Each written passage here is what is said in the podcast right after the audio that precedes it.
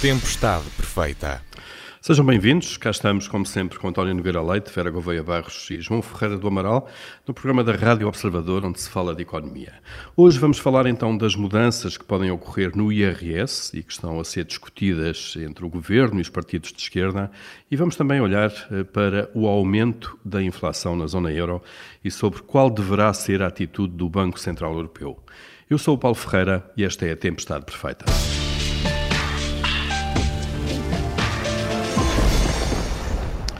Nos últimos dias são várias as notícias que têm surgido sobre as conversações à esquerda acerca de mudanças no IRS a incluir no próximo Orçamento do Estado. O englobamento de rendimentos é uma delas, trazendo para a tributação à taxa de cada escalão todos os rendimentos obtidos pelo contribuinte, além dos rendimentos do trabalho. Outra proposta em cima da mesa é o desdobramento de escalões de IRS. Vera Gouveia Barros, eh, começando por si, e começando talvez pelo, pelo englobamento de, de, rendimentos. Esta é uma boa ideia ou uma má ideia? Ora, eu acho que nós temos de perceber porque é que uh, alguns rendimentos ficam fora do englobamento. Uh, e isso tem que ver com o estímulo a, a, determinadas coisas. Por exemplo, no caso do arrendamento, foi decidido que havia uma taxa autónoma precisamente para uh, estimular o arrendamento e, portanto, estarmos aqui a propor o englobamento até quando houve uma série de, de medidas de promoção do arrendamento que foram definidas pensando precisamente nessa taxa, nessa taxa autónoma. Um, estou a pensar, por exemplo, no programa de arrendamento acessível, estar agora uh, a alterar isso uh, tem, é contraproducente. E, aliás, é, é contraproducente mesmo uh, porque estas constantes alterações na fiscalidade tornam o sistema uh, complicado, obriga sempre a aprendizagens de como é que agora vai funcionar e cria incerteza e nós sabemos que incerteza uh, o risco faz-se pagar, não é? Nós, nós exigimos, quando estamos em situações de maior risco, exigimos aquilo que se chama um prémio de risco. Mas eu acho que aqui no IRS era, era importante explicar como é que funciona, porque eu vejo muita confusão ainda junto, junto de muitas pessoas que não sabem exatamente como é que isto funciona. Nós temos Vamos vários isso, escalões. É importante. É importante. Nós temos vários escalões e existem taxas marginais que se aplicam somente àqueles escalões. Eu às vezes ouço o discurso de ah, fui aumentado e fiquei a receber menos. Isso não acontece, porque aquilo que há é que em cada escalão de rendimento, essa parte do rendimento é tributada somente àquela taxa marginal. E depois dessa combinação de diferentes taxas marginais com parcelas de rendimento, surge uma média ponderada que dá origem à taxa média. E esta medida de aumentar o número de escalões, nós temos de perceber, eu acho que aqui a ideia é aumentar a progressividade do sistema, ou seja, eh, é, é fazer com que eh, quem mais ganha mais pague. E essa progressividade mede-se em função da, da taxa média eh, para a qual contribui naturalmente a taxa marginal em função daquilo que eu, que eu expliquei. Ora, estas medidas muitas vezes depois carecem de dados que nós possamos analisar para perceber. Nós já tivemos várias medidas mexidas no IRS, inclusivamente de desdobramento dos escalões, e tentar perceber se houve ou não houve uh, um aumento da, da progressividade. Inclusivamente, porque depois aquilo que interessa para a taxação é o rendimento coletável e não o rendimento bruto, ou seja, eu, eu recebo um, um, determinado montante, mas depois eu tenho despesas que são elegíveis para fazer o, o, o abatimento à coleta e peço desculpa se estiver a cometer aqui alguma imprecisão terminológica. Não, é isso mesmo, é facto, isso mesmo. Porque de facto esta não é a, a minha área mas sei o suficiente para explicar isto que eu acho importante. Outra coisa que eu acho muito importante quando estamos a discutir estas matérias de fiscalidade é ter a noção daquilo que é a distribuição dos rendimentos em Portugal.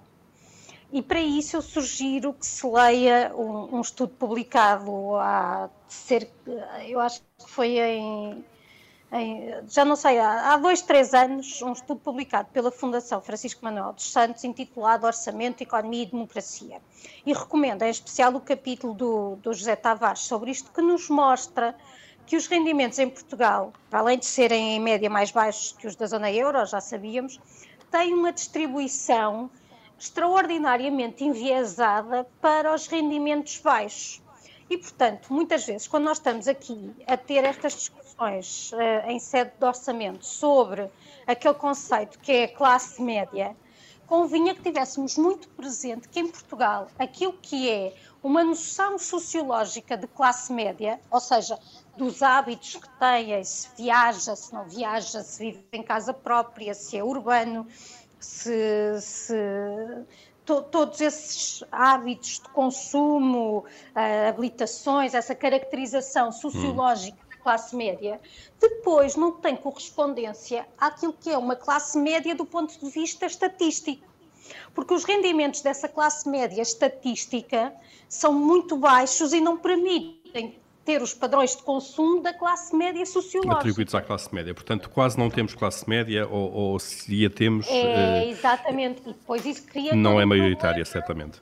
Isso depois cria todo um problema de progressividade, porque, de facto, aquilo que, do ponto de vista uh, estatístico, é rico, depois nós compreendemos, eh, rico ou classe média, depois nós compreendemos do ponto de vista sociológico que efetivamente não é, ou seja, não tem o rendimento que permite ter uhum. condições de vida e padrões de consumo correspondentes a essa nossa noção de riqueza. E essa é a nossa realidade. Vamos aqui alargar a conversa, João Ferreira do Amaral. Estas são boas ideias, de facto, mexer no IRS eh, neste sentido? Bom, eu não tenho nada contra, quer uma quer outra, mas com algumas condicionantes. Eh, eu penso que em relação à primeira do englobamento, eh, de facto, eh, é perfeitamente defensável que é mais justo que haja um englobamento e, portanto, todos os tipos de rendimentos contem para o bolo final depois do imposto a pagar. Agora, há de facto ter cuidado com várias coisas. Penso que, aliás, tanto que eu percebo, quanto eu percebo das notícias, as negociações estão a excluir a partir de certos tipos de rendimentos, o que me parece pode fazer sentido. Porque, como digo, é preciso Nomeadamente as cuidado. rendas, os rendimentos prediais, não é? E, os, os, juros de depósito a prazo, tanto quanto eu percebi no, nas notícias que vêm. E eu acho que, por exemplo, em relação aos juros faz sentido, as rendas já a Vera referiu, em relação aos juros faz sentido porque muito facilmente aumentar a tributação sobre os juros pode levar a taxas de juros reais negativas, ou seja, que quem tem o, depósito bancário acabe por eh, progressivamente o seu património valer menos em termos eh, efetivos. Portanto, eh, penso que é um, um, aspecto que deve ter ser, ser tomado em consideração. Se houver, de facto, acordo para certos tipos de rendimento, nomeadamente mais ligados a atividades especulativas, serem tributados, não tenho nada contra isso. Agora, há aqui uma questão que para mim é, é importante, e a Vera também referiu, acho que estas mudanças uh, são sempre mudanças que mesmo que não se tenha essa noção, estão, na medida em que excluem determinadas coisas ou não, acabam por incentivar certos comportamentos ou não. E nem sempre isso é devidamente assinalado nas, na, e avaliado nas, nas decisões que se façam. Portanto, eu penso que mexer nos impostos é algo que devia ser ponderado com muito cuidado. Eu, em tempos, uh, uh, referi que aqui neste mesmo programa que fazia sentido uh, haver um livro branco sobre, sobre a tributação para haver alguma continuidade da política fiscal, enfim, com as necessárias mudanças de acordo com os governos, mas que haver alguma linha de continuidade, porque isso é, parece-me importante e não criar, de facto, essa incerteza que, tem sido connosco cada dia. Agora, uh, independente disso, como digo, penso que é justo haver uh, uma tributação englobada para rendimentos elevados e que principalmente a rendimentos que têm mais caráter mais especulativo. Uhum. António Nogueira Leite, eh, a mesma questão também. Vamos no bom caminho uh, com, com estas medidas? Eu penso que não. Uh, aliás, uh, enfim, o primeiro aspecto que eu acho que é aqui importante tem a ver com o arrendamento. Há toda uma preocupação de promover o arrendamento Uh, e é por isso que tem havido uma taxa, uma taxa diferenciada de 28%, não englobada, É evidente que é a partir do momento em que se engloba essa taxa, para muitos uh, dos uh, senhorios haverá um aumento uh, da sua tributação efetiva. Isso, obviamente, corresponde a uma redução, vai corresponder a uma redução da oferta de arrendamento, o que significa que o arrendamento no futuro será mais caro. E, portanto, este incentivo ao arrendamento é, na prática, contrário ao discurso político, o que é extraordinário, porque Portugal não tem margem orçamental para que toda a oferta futura de novo arrendamento seja feita com fundos públicos. Aliás, basta ver, uh, e é uma coisa bastante diferente, mas o que aconteceu na CP. Uh, eh, acabou de se demitir por falta de meios um gestor competente que lá esteve, Exatamente, porque havia uma dissonância enorme entre o discurso e a prática. Aqui vamos pelo mesmo caminho numa área relativamente diferente. O outro aspecto, eh, em Portugal há, uma, há, um número ínfimo de pessoas que, eh, enfim, utilizam o mercado de capitais de uma forma especulativa. A maior parte das pessoas, estamos a falar em rendimentos que provêm de produtos que são estruturados pelos bancos e que são alternativas modestas, com um pouco mais de risco, mas mesmo assim com um risco muito limitado aos depósitos que neste momento basicamente não são remunerados ou são praticamente não remunerados. Eh, num país que tem falta de poupança, onde se quer incentivar a poupança e ir englobar esses rendimentos, significa desincentivar a poupança. E, portanto, mais uma vez, eh, estamos a fazer a política, a política errada. Relativamente à questão dos escalões, eu acho interessante que o Governo tenha conseguido vender isto, como aliás consegue sempre, com o apoio uh, dos, dos, comentadores indiferenciados que fazem opinião em Portugal, uh, é uh, a ideia de que basicamente o que temos é um alívio fiscal. Ora bem, eu relembro que, como disse a Vera, muito bem, este aumento de escalões significa maior progressividade. O que é, obviamente, uma opção política legítima, mas, mas existe, não é um alívio. Eh, para muitas das pessoas. Agora, eu também devo dizer que, se bem que algumas pessoas e uma parte importante das famílias, sendo que pouco mais de metade das famílias pagam o IRS, há uma parte importante dessa metade que irá ter uma redução de impostos, eu uh, apenas direi que um agregado familiar com um rendimento mensal bruto de 2.700 euros agregado familiar com rendimento mensal bruto de 2.700 euros já está na segunda taxa mais alta, paga 45%. Portanto, eh, nós temos uma progressividade para pobres. Eh, é, é, tal, é tal classe média, seja lá o que isso for, não é? É, não é classe média nenhuma, como é evidente, não é? Por isso é que. Uh, Mas é, dizer, é, é tributada como é, classe rica, quase é, é, tributada como as pessoas que uh, ganham uh, rendimentos com seis dígitos na maior parte dos países europeus. Uh, o, que, é, e o custo de vida em Portugal não é tão mais baixo que justifique essa diferença. Bem, isto tem a ver com o facto de sermos relativamente mais pobres, mas a verdade é que nós tributamos imenso pessoas que têm vidas difíceis e modestas em função da sua falta de rendimento. E, portanto, basicamente o que nós estamos é, é desincentivar a poupança, a dificultar o arrendamento e a, e a aumentar os impostos para pessoas que, sob qualquer consideração económica, sociológica, financeira, são ainda classe média. E, portanto, não me parece que uh, isto seja, uh, seja boa, uma política amiga, uh, amiga do crescimento. Aliás, isso está interiorizado, quando se fala em crescimento de 2 e pouco por cento no final deste bombardeio de fundos europeus, eh, eh, na verdade, eh, estamos conscientes de que não, as nossas outras políticas, onde se inclui a política fiscal, não têm efeito. Só um último ponto. Relativamente, hum. por exemplo, à questão do arrendamento, isto vai basicamente afetar as pessoas que têm as coisas em nome individual que não estão organizadas de forma muito sofisticada e que pagam impostos efetivamente, porque muitos dos, das pessoas que investem através de vários instrumentos financeiros legais sediados na União Europeia encontrarão, estou convencido, é preciso ver exatamente como é que é formulada a lei, eh, mas encontrarão, como têm sempre encontrado, formas de pagar menos do que os cidadãos de classe média, eh, muitos deles, que são proprietários de, de edifícios ou de apartamentos que eh, vão arrendando. Isso significa que, dependendo lá está da forma como isto for feito, pode incentivar as pessoas, aqueles que podem, a recorrer a esse tipo de instrumentos. É, esses já recorreram, não é? é? No essencial temos os sitting ducks, que sou eu e os outros, é, que temos tudo a nome individual e que, portanto, somos sempre o alvo predileto, enfim, da, da, autoridade tributária e do Estado, desde os tempos em que, nos anos 90, o falecido Leonardo Ferraz de Carvalho nos apelidou de tansos fiscais. Portanto, cá estamos para mais estes impostos. É verdade. Só uma questão que eu coloco ao João Ferreira do Amaral uh, neste uh, minuto que ainda temos de primeira parte. Uh, João Ferreira do Amaral, nós temos folga, e aplica a palavra folga porque Nazaré da Costa Cabral, Presidente do Conselho de Finanças Públicas, hoje numa entrevista ao público, diz que não há folga nenhuma num Estado que tem déficit e que tem aquela dívida pública. Mas, havendo a opção, nós devemos privilegiar a redução do déficit, ou ter um déficit menor, ou fazer algum alívio fiscal? Bom, a questão está muito ligada aos efeitos sobre o crescimento económico. Só faz sentido haver um alívio fiscal se isso traduzir em mais crescimento económico.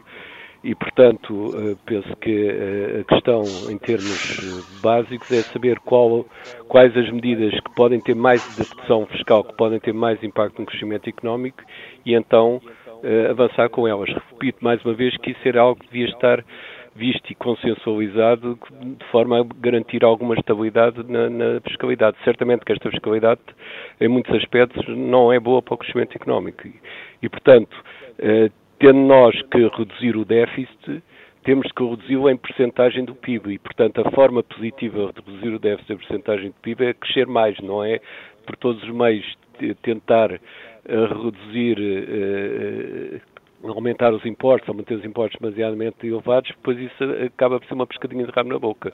Uh, mais impostos, menos crescimentos, menos crescimento, mais impostos e por aí fora. Portanto, acho que a forma positiva de garantir algum equilíbrio das finanças públicas, e vamos ver até que ponto as, uh, o novo governo alemão pressionará no sentido contrário ou não, mas a forma positiva é uh, reduzir impostos sim naqueles que tenham mais efeito sobre o rendimento, mantendo sempre, isso para mim é fundamental e até um princípio constitucional, a equidade fiscal.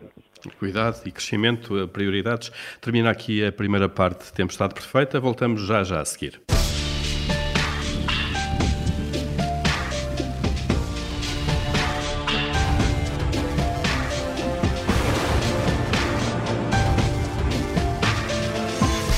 Tempestade perfeita. Cá estamos então para a segunda parte, a altura em que abrimos o nosso Comitê de Crédito, onde aprovamos ou chumbamos eh, coisas que se vão passando na atualidade todas as semanas. João Ferreira do Amaral, começando eh, por si esta semana, o que é que aprova? Aprovo os dados conhecidos agora sobre a nossa esperança de vida que já inclui parte, mas não a totalidade dos efeitos da Covid, mas penso que isso não será muito, muito gravoso quando, quando tivermos esses valores, e que apontam para uma esperança de vida à nascença de cerca de 81 anos e quase 20 anos eh, de esperança de vida a partir dos 65 anos. O que penso que é de facto muito positivo, o que significa que nós continuamos a aumentar a longevidade e isso, enfim, traz evidentemente problemas de outro tipo, mas é, é, é do ponto de vista de uma sociedade algo extremamente positivo e penso que deve ser assinalado. Sem dúvida. Eh, agora tarda, de facto, tardamos em olhar para a sustentabilidade dos sistemas de saúde e segurança social, não é? Mas ainda bem que temos esse problema, é a única coisa que eu posso dizer. Significa é um bom problema. Que a de vida aumentou e bem. Claro. António Nogueira Leite, o que é que aprova esta semana?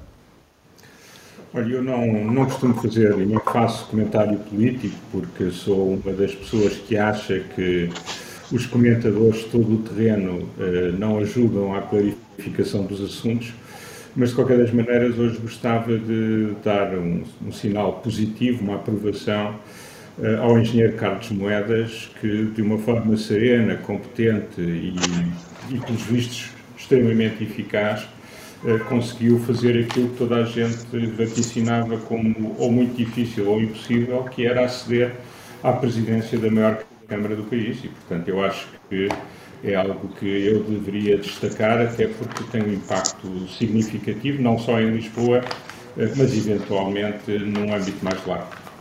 Uhum. Portanto, nota positiva para a grande surpresa, penso que foi assim da, da, da noite eleitoral, a vitória de Carlos Moedas em Lisboa. Vera Gouveia Barros, eh, o que é que aprova esta semana? Eu esta semana vou aprovar o trabalho que foi desenvolvido pela Task Force para a vacinação anti-Covid-19 esta task force chega hoje ao fim da sua missão e eu acho que também por isso vale a pena sublinhar o bom trabalho que fez. Eu acho que todos nós nos lembramos de como o processo de vacinação arrancou em Portugal, com, alguns casos. Eu, eu acho que não será injusto dizer que a população portuguesa estava muito cética, até por, por registros históricos. É porque é um bocadinho a história da nossa vida também, não é? Exatamente, das nossas capacidades de organização, mas de facto depois desde que, esta, eh, desde que este grupo entrou em ação, as coisas correram eh, bastante bem e por isso fica aqui a minha aprovação ao trabalho desenvolvido. Portanto, dossiê aprovado este também da vacinação. Eh, vamos agora aos dossiês chumbados. Eh, João Ferreira do Amaral, qual é o seu chumbo desta semana? Foi é um chumbo relativo à evolução económica em 2020, que agora novos dados do INE apontam para uma queda do PIB da ordem dos 8,4% em termos reais, ou seja, descontando a evolução dos preços. É de facto uma queda, já era o anterior ou anterior expectativa já era, já era muito má, mas esta ainda é pior e, portanto, tivemos um, um decréscimo que não tem paralelo desde que há a contabilidade nacional em Portugal, ou seja, desde 1953. A economia neste, agora está a recuperar bem, de facto, rapidamente, mas eu temo que com esta quebra do ano passado, só em 2023 é que atinjamos o, o valor de 2019. Mas, enfim, ver-se-á se a reprodução este ano for mais rápida do que se pensa, pode ser que não, uhum. mas em qualquer caso, o, o, o, a queda é brutal, a queda de 2020. Foi muito forte, de facto, a revisão em baixa desse número por parte, por parte do INE. António Nogueira Leite, qual é o seu chumbo desta semana? Não é propriamente um chumbo, é uma reação a notícias negativas desta manhã, eh, que só serão um chumbo se se mantiverem. Eh, e tem a ver com a notícia em vários meios de comunicação social de que, tendo começado a campanha de vacinação da gripe, eh, ou pelo menos tal foi anunciado, não existirem, enfim, vacinas para inocular os mais velhos eh, nos centros de saúde. Isto é informação reportada a partir de centros de saúde e da Associação de Médicos de Medicina Geral e Familiar.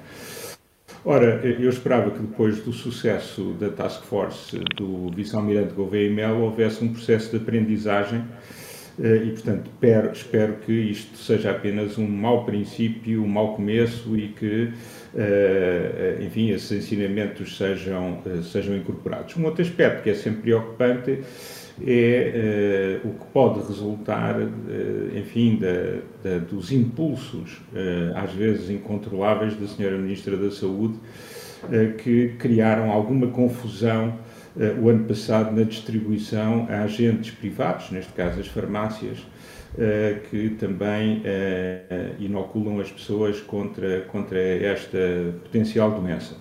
Eh, e, portanto, esperar que este ano não haja esses, enfim, não hajam esses obstáculos, essas dificuldades, porque é importante para a economia funcionar não apenas o da vacinação Covid e eventuais reforços para partes da população, eh, como também que eh, os outros processos paralelos possam decorrer com celeridade e com eficácia.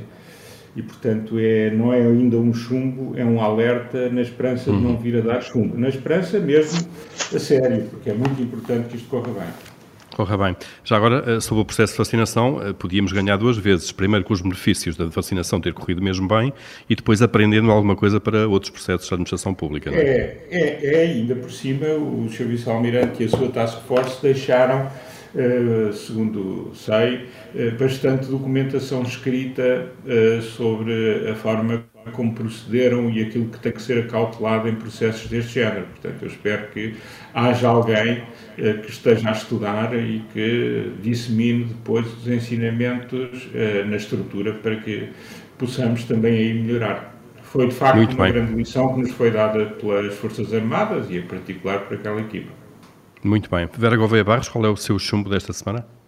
Eu vou também reagir a uma notícia de hoje, mas que tem que ver com a alimentação dos alunos na escola, concretamente uma escola que está a dificultar uh, as refeições levadas de casa porque mantém uh, as, uh, em vigor as orientações que têm a ver com a utilização dos espaços de refeição, concretamente com a possibilidade, ou, ou neste caso a impossibilidade, dos alunos usarem microondas. Portanto, é, é um chumbo não especificamente à situação desta, desta escola e, e só relativamente à, à, alimentação, mas a uma série de procedimentos que me parece que, por falta de atualização das, das respectivas orientações, continua um, em 2020.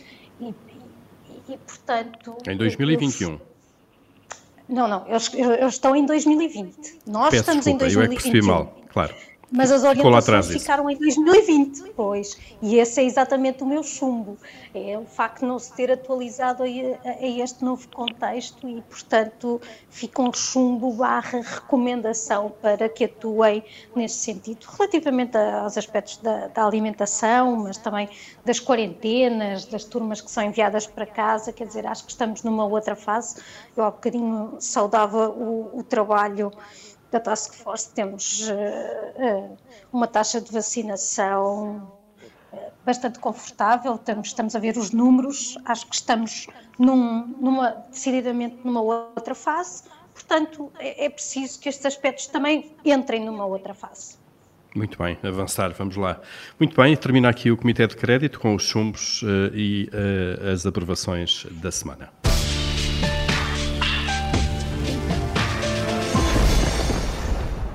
A inflação está a subir na zona euro, o que significa uma maior velocidade no aumento dos preços. Em agosto, o índice de preços no consumidor atingiu um máximo de 10 anos, de uma década, e chegou aos 3%, isto quando comparado com, com o mês homólogo do, do, ano passado, 2020. Ora bem, isto deixa o Banco Central Europeu em alerta, obviamente, porque a sua principal missão é, de facto, impedir um aumento substancial uh, da inflação. E Mário Centeno, numa entrevista agora esta terça-feira, defende que o BCE deve ser ainda mais conservador do que tem sido até agora um, e deve reagir uh, à inflação de forma a evitar erros do passado, isto é, provavelmente uma sobre-reação a este Conselho do Governador do Banco de Portugal. António Nogueira Leite, uh, começando por si este tema, de facto corremos esse risco e estes alertas de, de Mário Centeno fazem sentido? Eu, eu acho que, enfim, eu tenho uma opinião divergente do professor Mário Centeno, até podia ter uma interpretação uh, um bocadinho uh, complexa daquilo que o move neste alerta, porque ele está um pouco isolado uh, na medida em que uh, as pessoas, a generalidade dos analistas e dos decisores até está de acordo com a posição do BCE, mas a alternativa são as pessoas que acham que já existe de facto um, preço, um perigo de inflação grande. Eu devo dizer que sou daqueles que são aqui mais cautelosos, não tão cauteloso quanto o professor Centeno, eu percebo, o seu legado eh, depende muito da manutenção de taxas anormalmente baixas e, portanto, ele está a defender uh, a sua obra, entre muitas aspas, mas, ou pelo menos acho, enfim, a, a, a, as declarações são um bocadinho exóticas demais para eximirem uma interpretação deste género. De qualquer das formas, eh, o que me parece é que eh, temos dados de curto prazo que são claramente, eh, que são claramente de alerta, mas quer nos Estados Unidos, quer na Europa, as projeções de, de, a mais longo prazo apontam para ainda não haver ideias claras quanto a um possível surto de, de inflação. Ou seja, eu acho que muitos dos condimentos já cá estão, Uh, mas ainda não é claro que já estejamos perante uma situação em que, em que, se, pode, uh, em que se pode atuar. E a minha, uh, enfim, a minha visão é que neste momento devíamos fazer um acompanhamento muito próximo e muito circunstanciado e detalhado do que está a acontecer, pôr os nossos modelos todos a funcionar e, e, e enfim, e se, se materializarem as piores expectativas, que não são de todo impossíveis, uh, atuar com uma política menos acomodatícia do que aquela que temos tido. Eh, não me parece que eh, a política... Deixe-me só, António, deixe-me só eh, ajudar a trocar um pouco isto por miúdos. Portanto, há sinais de que a inflação vai subir, vai, vai, já está a subir e vai continuar a subir nos, nos próximos tempos, nomeadamente algumas matérias-primas e energia, e no, normalmente o que os bancos centrais fazem é aumentar as taxas de juro, tornar as condições monetárias menos simpáticas, digamos como tem sido nos últimos exato, anos, exato. para controlar, esse, para arrefecer as economias de alguma maneira e controlar os preços. É isto. É, eu geralmente fujo do discurso hermético, mas desta vez perdi-me um pouco e usei demasiado economês. Uh, de qualquer das formas, é isso exatamente, uh, e, e, o que eu estou a dizer é que uh, há riscos claros nesse sentido Algumas pessoas acham que a informação que temos já é suficiente para o fazer. Eu acho que ainda precisaria de mais informação para alterar uh, a política. Agora, achar que a política uh, não, é, não é suficientemente expansionista neste momento, uh, eu acho que é uma posição, se não é isolada, é pelo menos um bocadinho exótica da parte do Banco Portugal. Uhum. até porque as posições que nós temos são ou o status quo ou a, a, subida de taxas, ou uma política de redução mais rápida e de abandono mais rápido do quantitative easing, portanto, a compra de obrigações, muitas delas titulando dívidas soberanas por parte do, do Banco Central Europeu, eh, e, e portanto, eh, penso que eh, não é de mudar já. Mas é de estar muito atento porque não exclui a possibilidade de mudar. Aliás, as informações que temos eh, que não são, são informações estas agora já setoriais, eh, são um pouco alarmantes, porque nos últimos dias vários dos principais analistas na área energética vêm dizer que estimam eh, que o preço do gás natural se mantenha elevado até 2023, pelo menos. Ora, isto são muito mais notícias, porque, como nós sabemos, Uh, aumentando uh, o preço da energia, uh, nós temos depois uma repercussão sobre uma série de outros fatores e se esse aumento, esse aumento de preços for permanente, o que nós vamos ter é impactos de mais longo prazo e depois é muito difícil dizer que não estamos perante um cenário, pelo menos, moderadamente inflacionista. Se a ideia nessa altura é ter a política monetária mais agressiva, tem que se ponderar muito bem, porque também, eh, enfim, eu, eu sou dos que acredita que a política monetária tem alguns efeitos reais e, portanto, temos que ter cuidado aí. Temos que ter muito bem. Aí. Vera Gouveia Barros, eh, a mesma questão, de facto, perante este risco de aumento da inflação, eh, de um aumento permanente para o futuro, o Banco Central Europeu deve ser mais, mais rígido ou deve ter cuidado para não reagir em demasia? Eu acho que nós estamos a viver tempos interessantes naquele sentido da maldição chinesa, ah, porque nós de facto temos aqui alguns sinais, nomeadamente o que já referiram dos preços da energia, do, tanto do petróleo como do gás natural, e nós sabemos que ah, a manterem-se os preços assim elevados, isso depois dá origem a pressões inflacionistas. É verdade que o Banco Central Europeu tem, tem como missão assegurar a estabilidade de preços. Uh, e, e, nos Estados Unidos nós já começámos a ver a Reserva Federal uh, americana a, a, tomar algumas, algumas medidas e as medidas têm que ver precisamente com a subida das taxas de juros. Ora, uh, o que sucede é que numa economia como a nossa, uh, que está altamente endividada uh, e que está e, e cujo endividamento também é público, portanto, parte do descanso que nós temos tido nas nossas finanças públicas advém precisamente desta política acomodatícia do Banco Central Europeu. É, calcula-se já agora em 3 mil milhões de euros a poupança dos últimos anos, por ano, poupança dos últimos anos na fatura que pagamos de juros, que o Estado paga de juros. Pois é, sim, começa a entrar naqueles números que uma pessoa já tem alguma dificuldade em, em, em traduzir, em perceber o que significa, mas, mas é, é, é extraordinariamente significativo.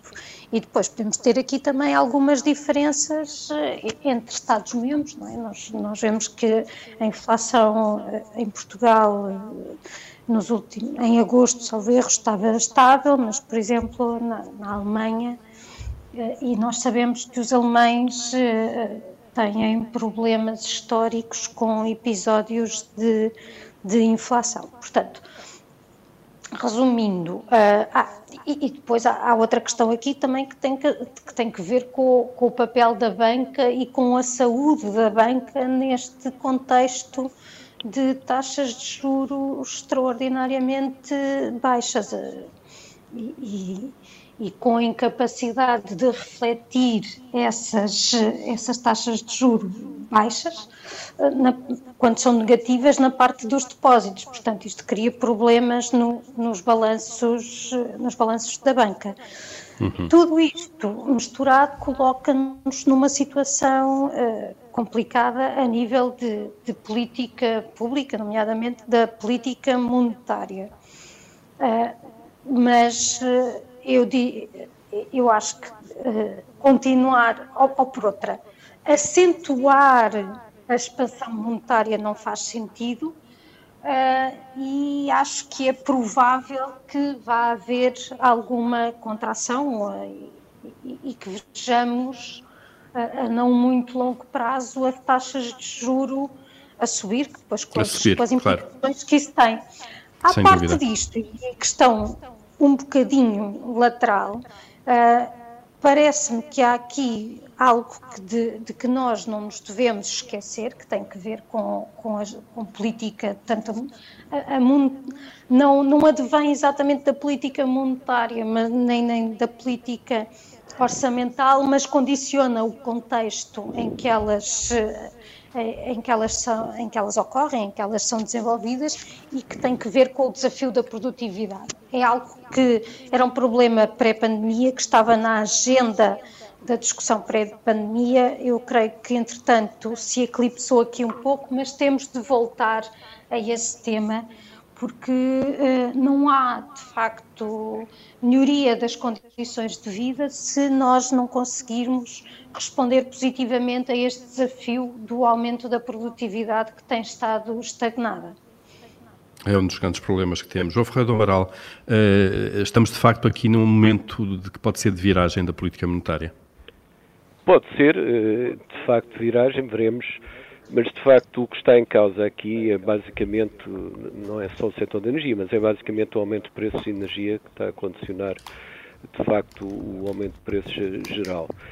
E o que se tem verificado desde 1973, do primeiro choque petrolífero, e depois verificou-se também em 2008, é que o aumento de preços da energia normalmente tem um efeito negativo sobre a atividade económica. Não é como outros aumentos de preços muitas vezes têm a ver com a atividade económica eh, crescer bem e haverem problemas localizados de, de falta de capacidade produtiva. Aqui, não. É o facto da utilização de energia ser necessariamente uma coisa muito rígida, isto é, dificilmente se podem poupar momento para o outro uh, energia, leva a que uh, o aumento de preços de energia tem efeitos negativos sobre, sobre a atividade económica.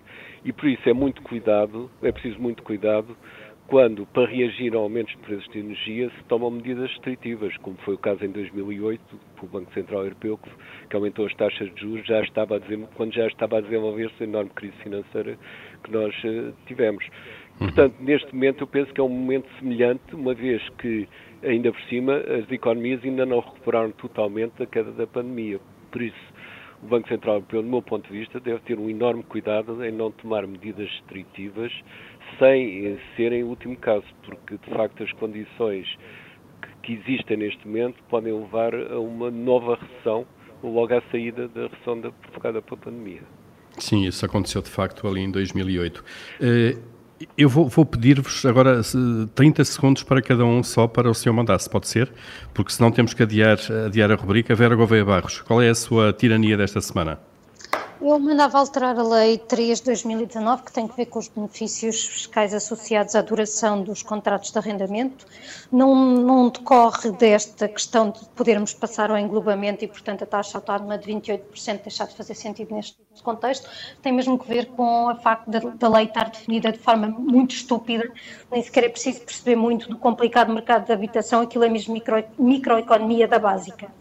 Muito bem, então revogação de, dessa lei, João Ferreira do Amaral, a sua tirania desta semana, se mandasse... Eu falei no livro branco sobre a reforma fiscal, falo agora de um livro branco que, do meu ponto de vista, é essencial para preparar e negociar, que é um livro sobre a transição energética, em particular no setor da mobilidade.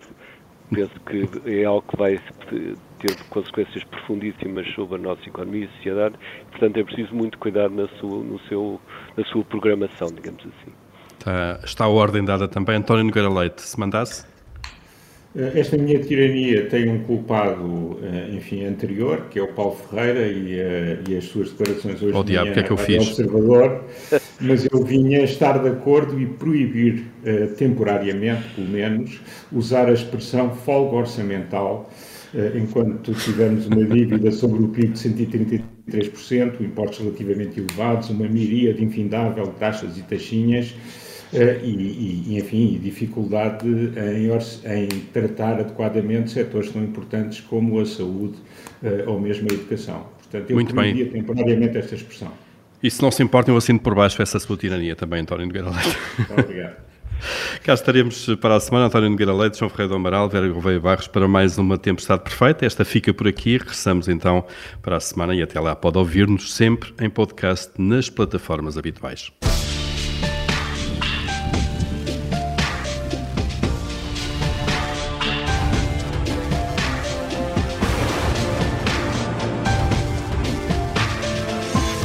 Tempestade perfeita.